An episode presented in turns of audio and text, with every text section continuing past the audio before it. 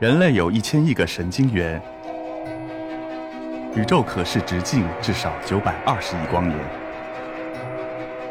从无限小到无限大，在中科院 SELF 讲坛一起探索未知的世界。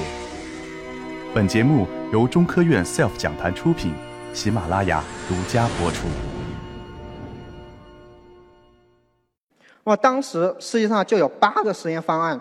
提出来要找第三种中位子震荡方案，最终通过竞争比较之后，只有三个实验执行了，其中就包括中国的大亚湾中位子实验，它是在国际上是领先的，它有自己得天独厚的优势，比如它位于广东省深圳市大亚湾核电站附近，那边有大亚湾核电站和宁奥核电站，一共六个反应堆，加起来它反应堆的功率非常大，能够释放的中位子数目非常多，另外一个。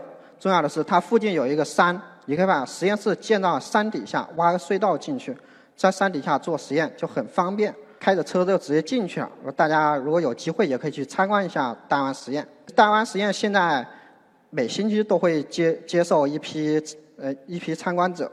那么实际上，其他实验怎么就没有那么幸运了？他们附近没有山，那么做这个实验就只能挖一个很深的井，把探测器放到地下。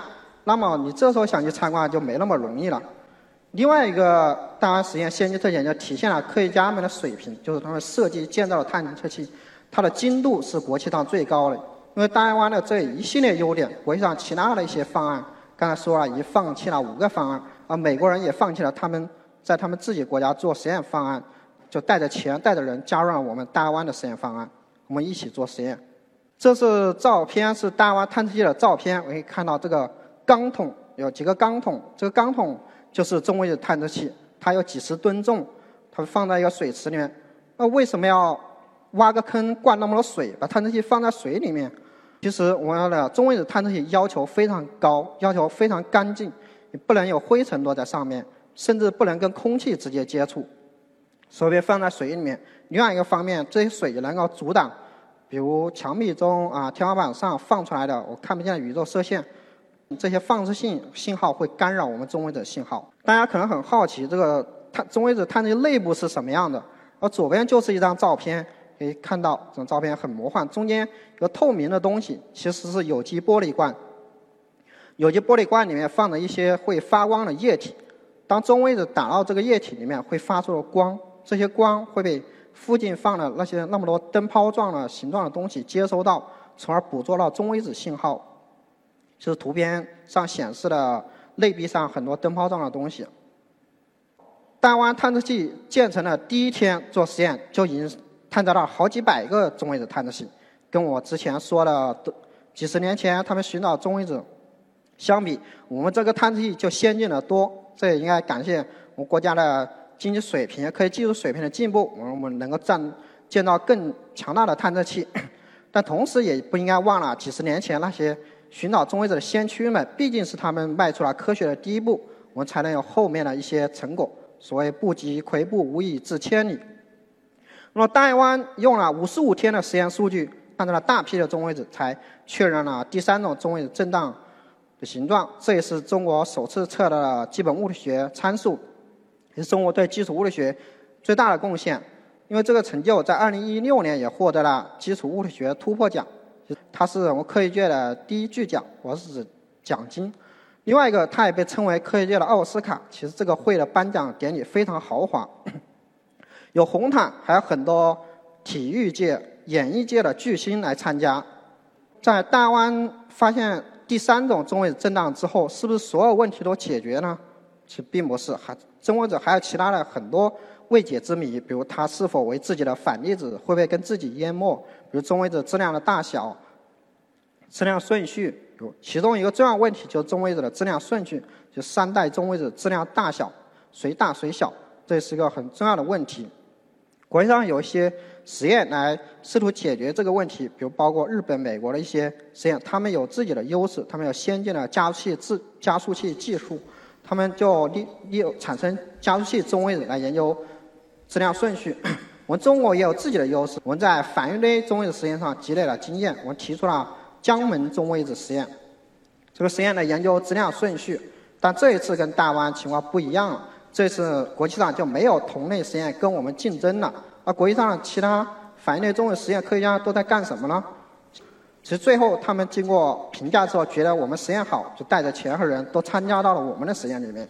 这是啊江门中位子实验探测器的一个情况。右边可以看到一个很大的圆球，直径大概有四十米，有十几层楼那么高，这探测器非常庞大，里面装有两万吨的液散。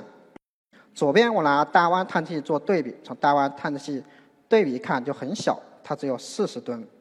其实质呢也是很大，只是个对比中发现很小。这是江门中位子实验的一个情况。其实我也看到这又是一张合影，但里面已经有很多中国人了。江门中位子实验参加者中，大概有超过一半的都是中国人，另外一半呢是外国人。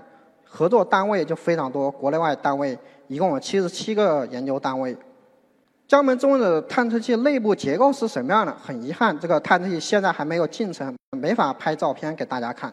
就右边是一张模拟设计的照片，可以看到它那里面就是这样一个非常大的圆球，里面有很多灯泡状的东西，这就是光电倍增管。左边是两个光电倍增管的实物图，这个光电倍增管是中位子实验里面一个核心的器件，可以探测光，确认中位子的存在。那么这个光电倍增管呢，几十年来只有一家日本公司冰松公司能够制造，它它一直在垄断的。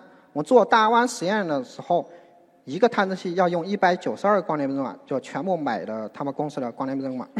但是我们现在做江门中位探测器，里面有接近两万个光电倍增管，一个光电倍增管大概好几万块钱。如果你全部去买他们的产品，那得花多少钱啊？可能要十亿左右。那么这时候怎么办？我们江门中位子实验里面的一些科学家就走出来，跟企业、中国的企业合作，一起联合攻关，研制光电倍增管。经过无数次失败，最后终于研制成功了这个产品。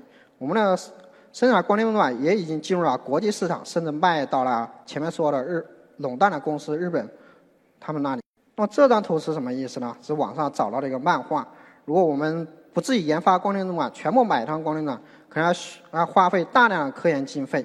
最后，我们研制成功的时候，我们仍然买了少量的他们的光电管，跟我们自己光电管形各有优势，形成互补。但是这时我们买他们的光电管就便宜很多了，跟他们之前垄断相比。我在这里讲来讲去都是我们科研里面的中位子，那它跟我们实验实际生活有什么关系呢？其实这是一个很难的问题，我也无法回答。实事求是的说，现在来说跟我们生活没有太大的关系，但跟我之前说的。在科学家们在开始研究核衰变的时候，发现了中微子。他们当时研究核衰变也没也没什么作用。他们当时研究核物理也对不知道对世界什么用。但几十年后，人们利用核物理的知识，就造出了原子弹，造出了反应堆，对生活有巨大的改变。那么我研现在研究的中微子有什么作用呢？可能十几年、几十年之后知道。但这取决于我们对中微子研究深入程度，我们了解的中微子的知识有多少。这是我们现在做科研的目的。后面我讲一些脑洞大开的东西，就用中微子可以干什么？但这些都是啊，也许行得通，也许行不通。到底能不能行，最后还是要看我们对中微子的知识了解有多少。比如，它用来监测核反应堆。我们在网上可能看到啊，有些人，比如什么，他在家里面造了个原子弹，还有甚至网上有一些材料，比如制造原子弹的说明书。其实造原子弹有那么简单吗？其实是挺难的，它需要有非常重要的反造反原子弹的材料原料。其实这个原料可以在反应堆里面制造。如果世界上有一些国家或恐怖分子偷偷的造反应堆生产原子弹的材料怎么办？